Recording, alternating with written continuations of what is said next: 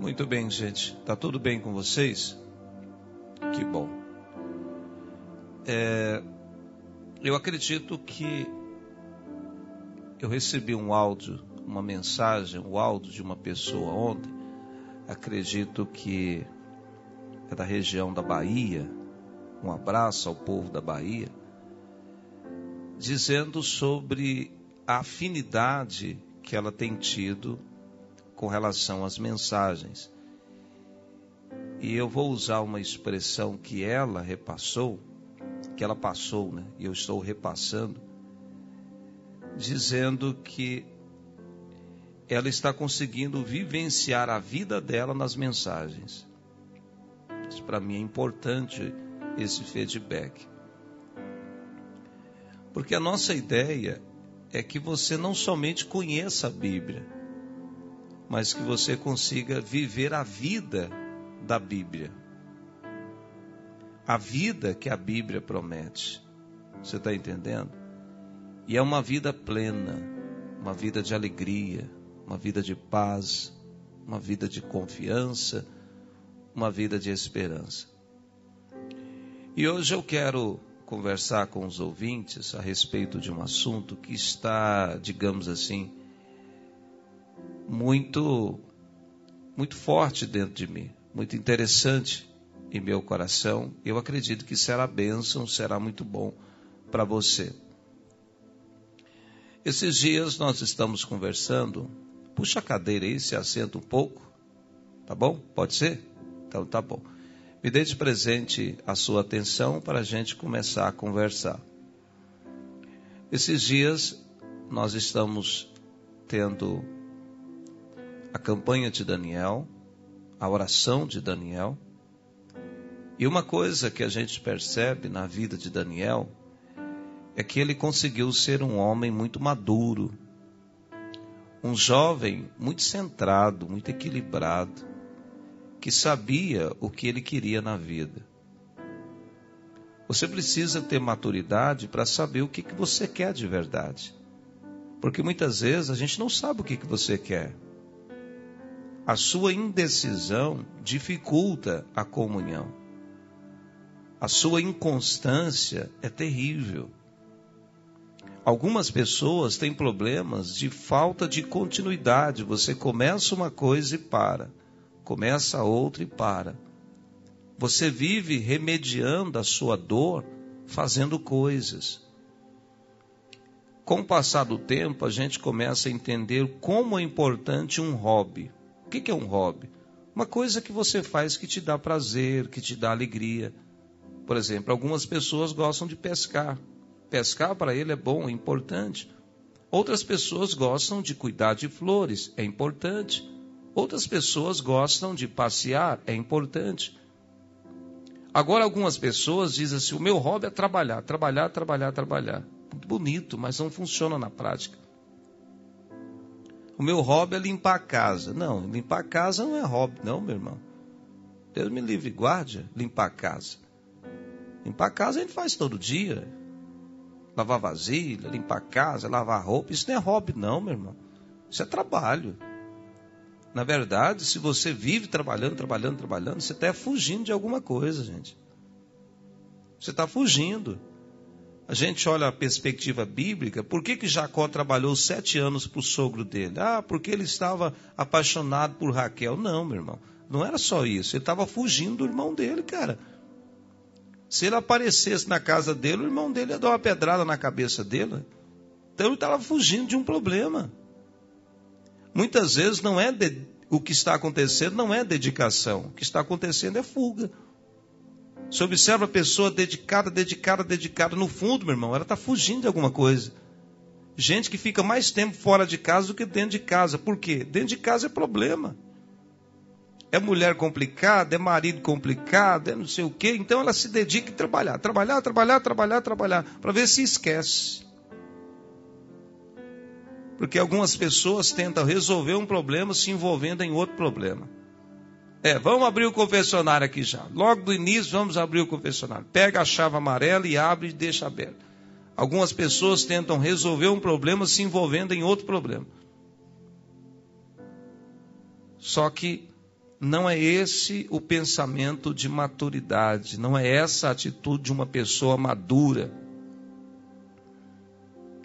Tem gente que bate no peito e fala assim: Eu nunca tirei férias, eu nunca descansei.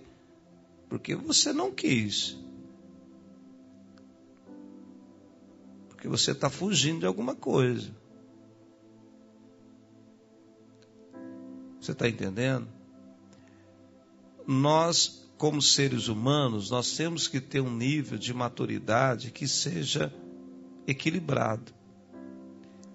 Nós vivemos hoje uma era de desenvolvimento. Concorda comigo, meu senhor?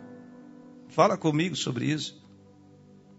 Nós não vivemos mais na época do só capilão, acompanha as batidas do meu pobre coração. Ninguém mais, poucas pessoas têm um pilão em casa. O que é o pilão? É onde a pessoa socava o arroz, é, é, fazia canjica, então, a maioria das coisas que se alimentava dentro da casa passava pelo pilão. Moinho de café em casa, lamparina, azeite, essas coisas. Ninguém mexe com isso mais. Isso é coisa do passado, agora é era da tecnologia. Ninguém constrói mais casa com adobo. Ninguém usa mais isso, gente. Ninguém usa mais esteio de madeira, faz-se coluna de ferro, coluna com cimento, com areia, com bloco. As pessoas usam, nem tábuas estão usando mais, estão usando canaletas. Precisa fazer aquelas vigas com tábua, usa canaleta. Então, as coisas estão mudando, está evoluindo. Os carros eram somente a gasolina, hoje tem, é, é flex, hoje mudou tudo, a tecnologia no veículo, você nem precisa de chave, tem veículos que você não usa chave, gente.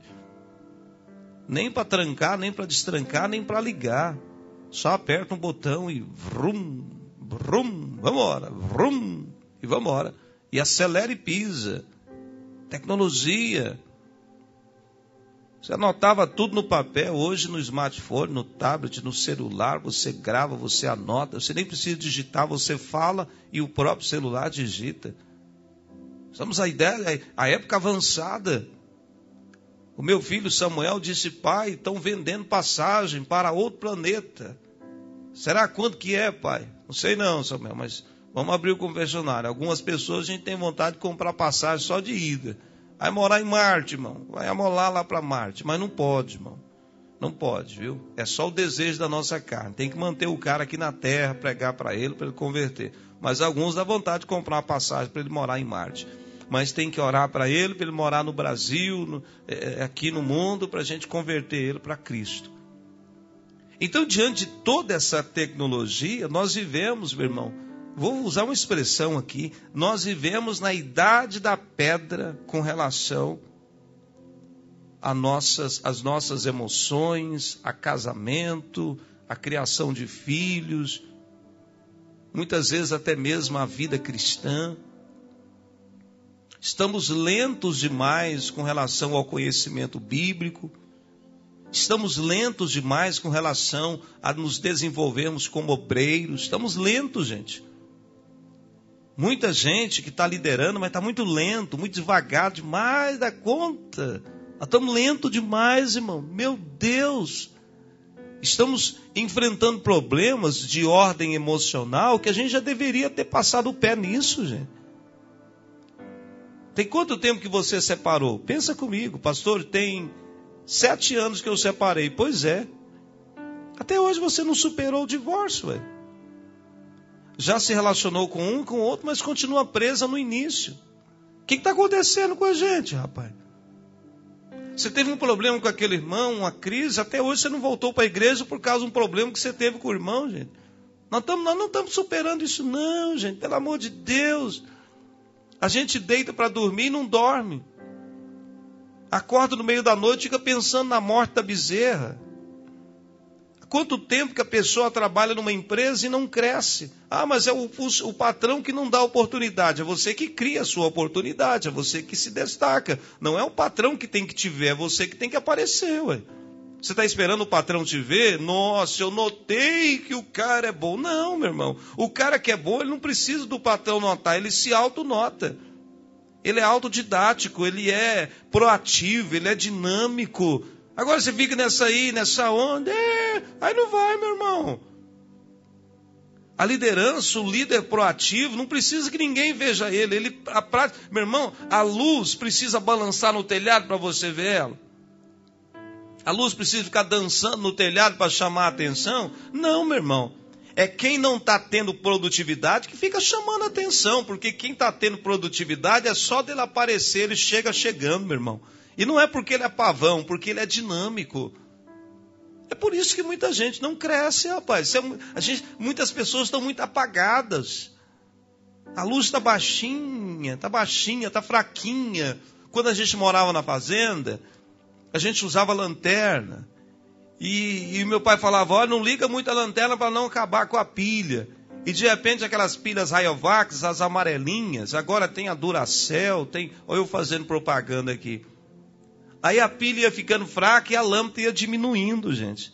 Não é a igreja que está fraca, é você que enfraqueceu. Não é a pregação que está ruim, é você que está para lá de Bagdá, meu peixe. Não é o louvor que não está tendo unção e, e profundidade, é você que não está tendo intimidade com Deus. Um dos primeiros sinais de decadência espiritual, Charles Spurgeon fala isso. Um dos primeiros sinais de decadência espiritual, meu irmão, é a falta de oração na individualidade. Pessoa que não consegue orar, meu irmão, ela está entrando numa decadência espiritual. Se você não tem um tempo que você dobra os seus joelhos e ora, você está com o pé na decadência espiritual. Cuidado, meu irmão. Se não, vai embora o boi que acorda. Se não foi embora, a vaca foi para o brejo.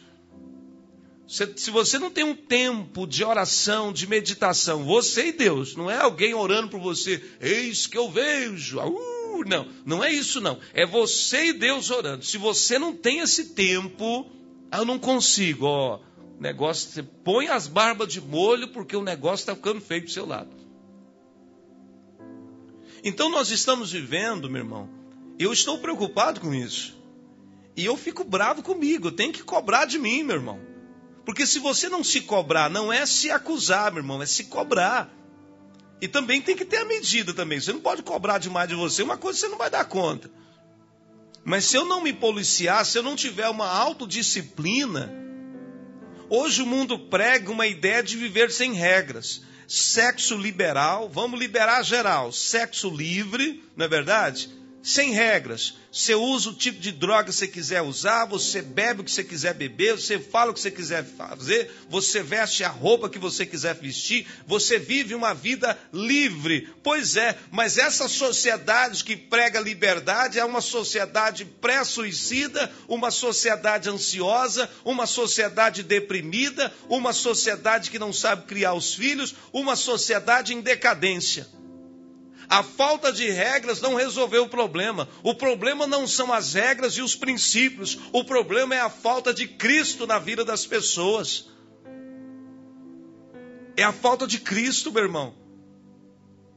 Não vem me querer dizer que você não está sendo feliz porque você vive um conjunto de regras. Não vem com essa, não, meu irmão. A pessoa não está feliz não é porque ela é proibida fazer isso, aquilo, outro. Ela não está feliz porque ela não encontrou Cristo verdadeiramente na sua vida. Porque se ela tivesse encontrado Cristo de verdade, ela estaria de pé lutando o bom combate. Oh, meu Deus, ora bolas, carambolas. Ou não é, meu irmão? Como diz o pregador, sim ou não? Fala comigo, você está aí? Nós temos que sair da idade da pedra, meu irmão, da vida emocional. Você está entendendo? Nós temos que começar a desenvolver. Eu falei sobre o que? Maturidade. Temos que começar a administrar o que a gente fala. Temos que começar a parar de emburrar. Ah, eu vou sumir da igreja uns tempos. Meu irmão, isso é coisa de menino. Isso é coisa de adolescente, irmão. Porque o homem enfrenta, a mulher enfrenta. O homem não fica fugindo, não, meu irmão. Aí é uma fase ruim. Meu irmão, o que, que é isso? Fase? As fases ruins de Paulo, ele estava orando. A fase ruim de Davi, ele estava orando. A fase ruim dos homens de Deus é na presença do Senhor.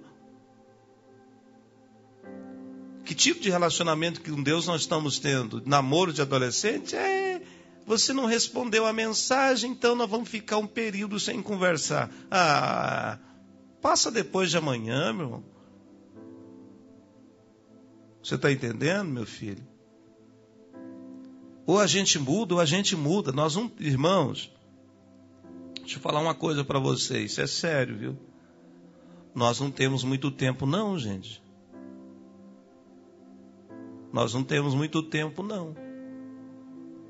Eu ouvi a história de um irmão que ele disse assim que o irmão dele, na adolescência, o pai dele deu um chega para lá nele, deu um, um presta atenção nele, porque o pai tem direito de corrigir o filho. Desde que ele não esteja espancando, agredindo e tudo, mas dentro de uma liberdade aceitável, o Estado não pode interferir nisso, não. Cadê a liberdade da família de corrigir o filho? Eles falam de uma vida sem regra, mas não quer dar liberdade para a gente educar os filhos. Quer que os filhos pensem aquilo que o Estado pensa. Não. Nós não vivemos num Estado democrático? Então, se eu penso dessa forma, que eu tenho que viver dessa forma, por que, que tem que empurrar na, goela abaixo para mim? Não, eu tenho liberdade de viver na minha casa, de ter os meus princípios, de ter aquilo que eu acredito. Você está entendendo? Tem, nós temos a liberdade. Tem muitas pessoas que ficam criticando os evangélicos, e eu vou falar isso aqui no rádio e deixa a giripoca piar. Tem muita gente que fica criticando os evangélicos porque os evangélicos devolvem o dízimo. Beleza. Agora deixa eu te fazer uma pergunta. Os evangélicos estão devolvendo o dízimo do seu dinheiro ou do dinheiro deles? É, me responda.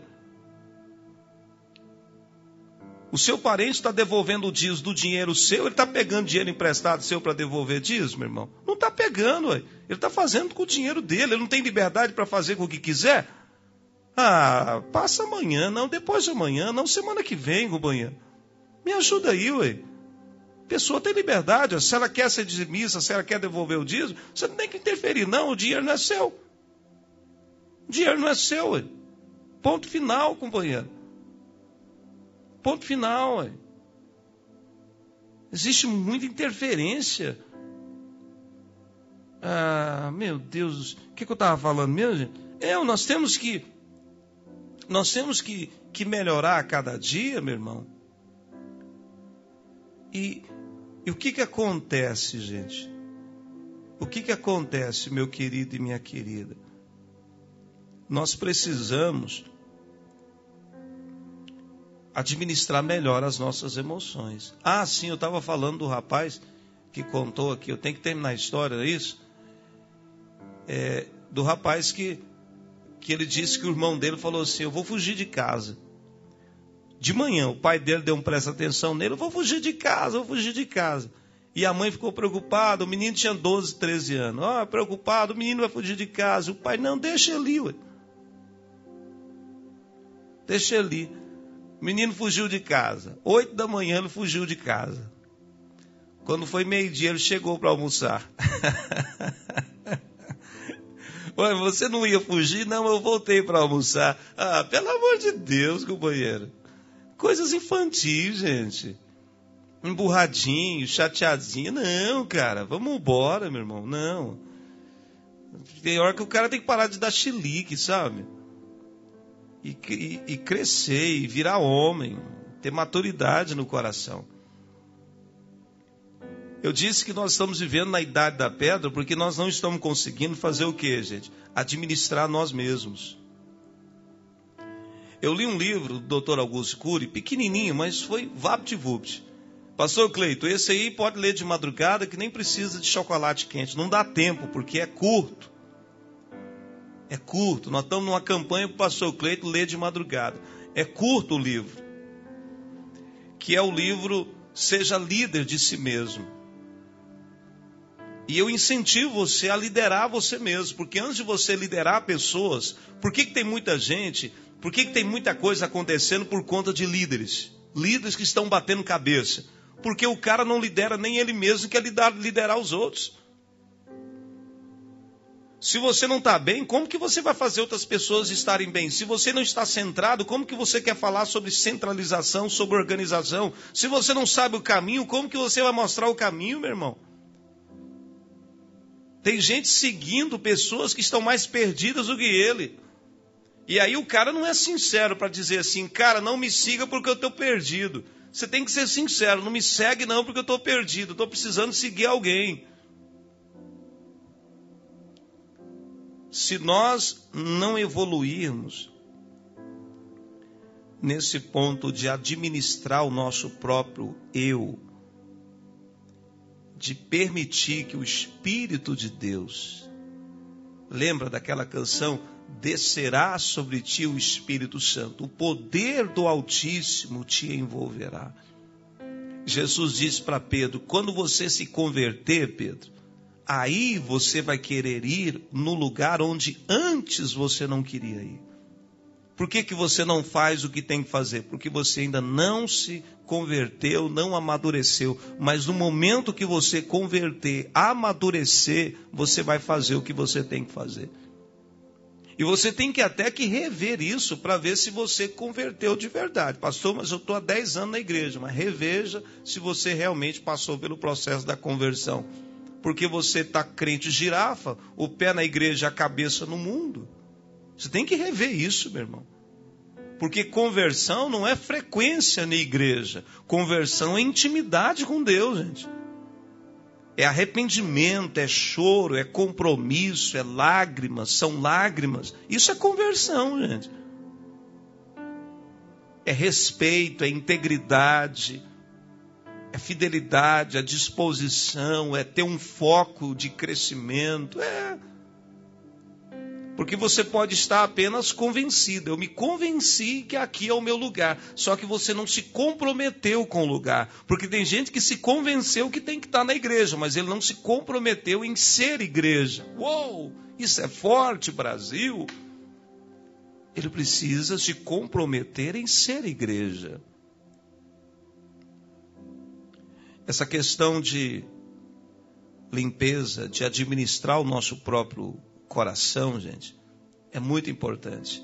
Quantas vezes que Daniel orava? Três vezes. Ele cuidava. Ele cuidava dele. Você está entendendo? É interessante de quanto em quanto tempo nós tomamos banho. Algumas pessoas têm o hábito de tomar banho duas vezes por dia. Duas vezes por dia.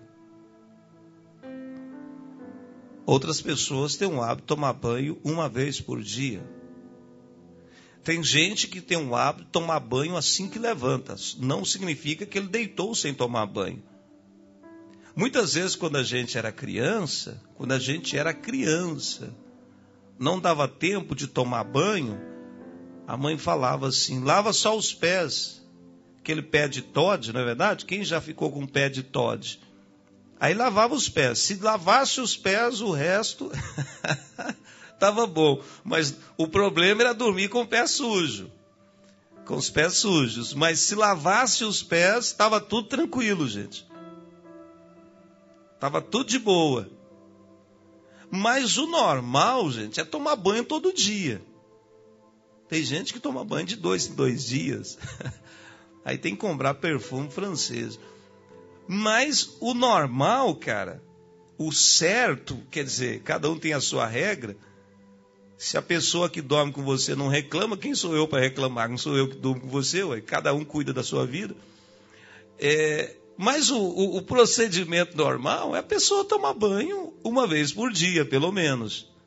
Então nós temos o hábito de tomar banho todos os dias. A cada 24 horas. Concorda comigo? Você tomou banho ontem, às 19 horas, a tendência é hoje você tomar banho às 19 horas. Creio eu que é o básico, não é verdade? Nós fazemos higiene bucal após as refeições a, a odontologia indica isso, não é verdade? A doutora Lília está nos ouvindo, a doutora Lília, doutor Cleuton e os demais é, é, odontólogos que a gente conhece, a higiene bucal é importante, o uso é, da escova certa, do, do creme dental certo, para fazer higiene bucal após as, as alimentações. Então a gente faz esse procedimento, já é normal, gente, já é corriqueiro, a gente faz isso automático. E a gente até ensina os filhos, tem que fazer, tem que fazer, tem que fazer, tem que fazer. Por quê? Se não fizer higiene bucal, os dentes vão se complicando, vai estar. Tá, é ácaros que fala? Não é ácaros, é, é um, outro, um outro termo aqui. Eu faltei nessa aula de odontologia, mas desenvolve, a gente fala de um termo vulgar, desenvolve a cárie e o dente vai perfurando, e de repente, como diz no linguajar popular, no linguajar vulgar, leigo, vai aquela panela no dente, desenvolve aquela panela, aí dá dor de dente e tal, aí não adianta você tomar chá de goiaba, passar que não vai passar coisa nenhuma. Tem que procurar o médico, ele vai fazer uma, um canal, vai colocar aquela musiquinha, aquele motorzinho para sarar. Por que, que chegou a esse estágio? Porque não houve o procedimento todos os dias.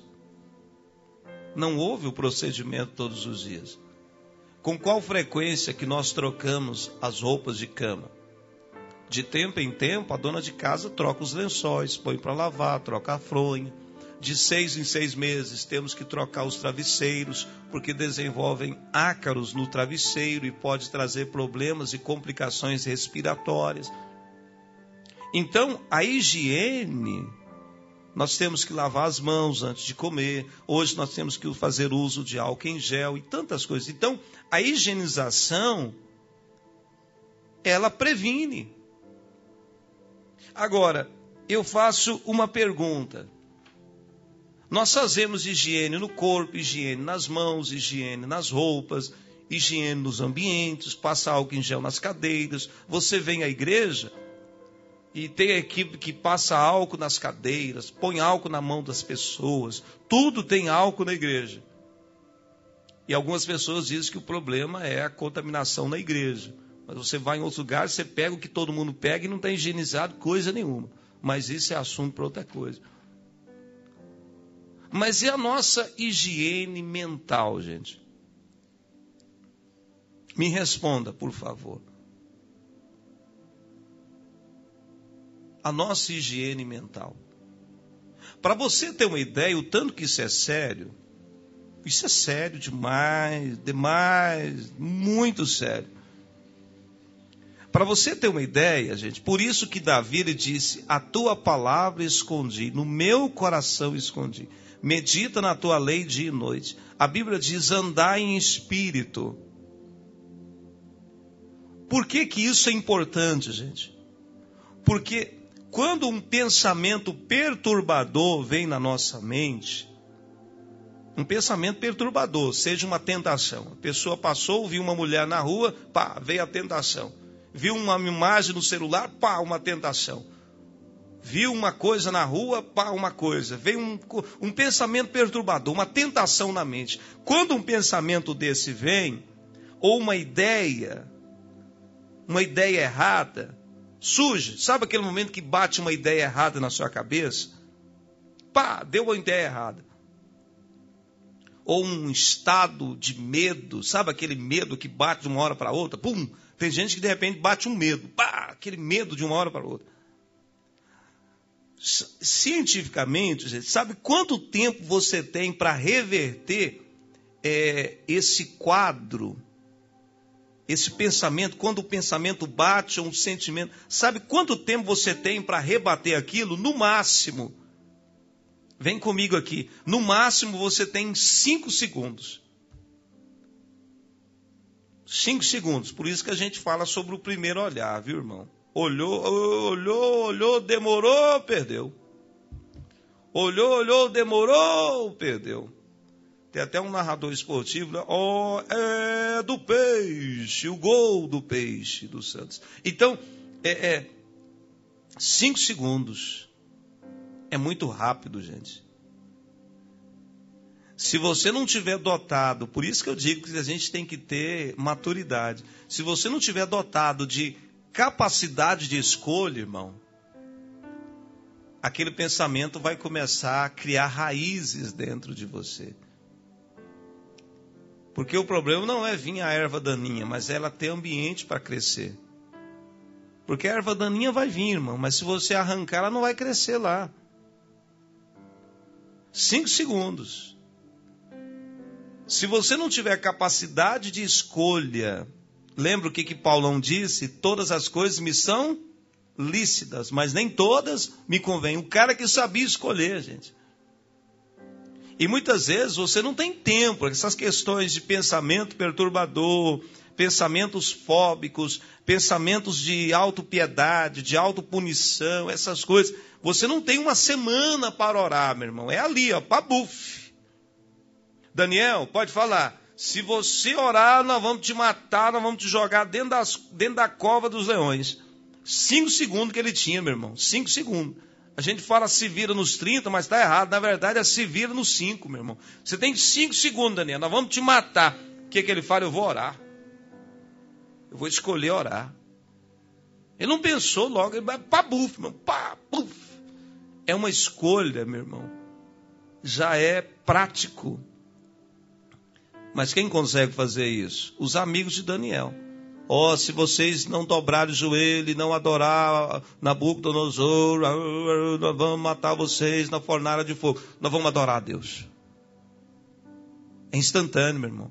Ele não ficou remoendo aquilo. Nossa, se a gente não adorar, se a gente fizer isso, a gente vai morrer. Como vai ficar nossa família? Não, irmão, foi instantâneo. Uh! O que a gente está precisando é ser mais decidido. Mas como. Gente, eu estou orando. Meu Deus, me dá esse nível de fé, gente. A gente fica uma semana remoendo uma coisa e depois cai ainda. Uma semana lutando para não cair, ainda cai. Ô meleca, gente.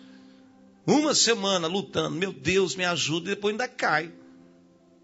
Ainda faz errado.